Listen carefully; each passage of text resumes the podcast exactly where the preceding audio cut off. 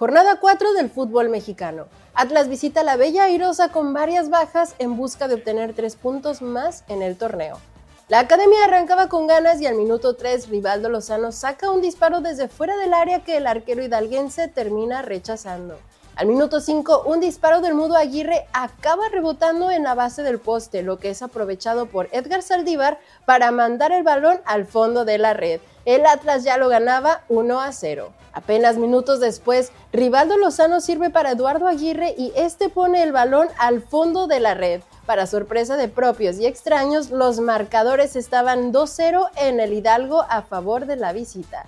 Llegábamos al 15, la defensa rojinegra se equivoca en la salida y regala el balón a Rendón y el venezolano pone un golazo para acercar a los Tuzos. Partido movido y al 24 anota Rendón de nueva cuenta e igualaba los cartones. Al 45 más 4 los de casa se iban a ir arriba con un golazo de Bautista que dejaba sin posibilidad a Camilo. Bien decía mi abuelo que no hay marcador más engañoso que el 2 a 0 y nos íbamos al descanso perdiendo 3 a 2.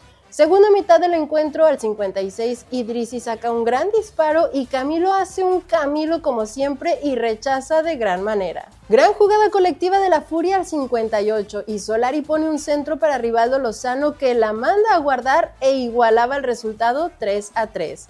Al 90 más 1, los de casa cerraban la pinza. Tiro libre que llega hasta la Chofis y este manda el esférico al fondo de la red para poner el 4-3 definitivo. Ahora a pensar en Santos y que el equipo pueda volver a la senda del triunfo. Yo soy Oliver Rubalcaba, la rojinegra y esto fue el tercer tiempo.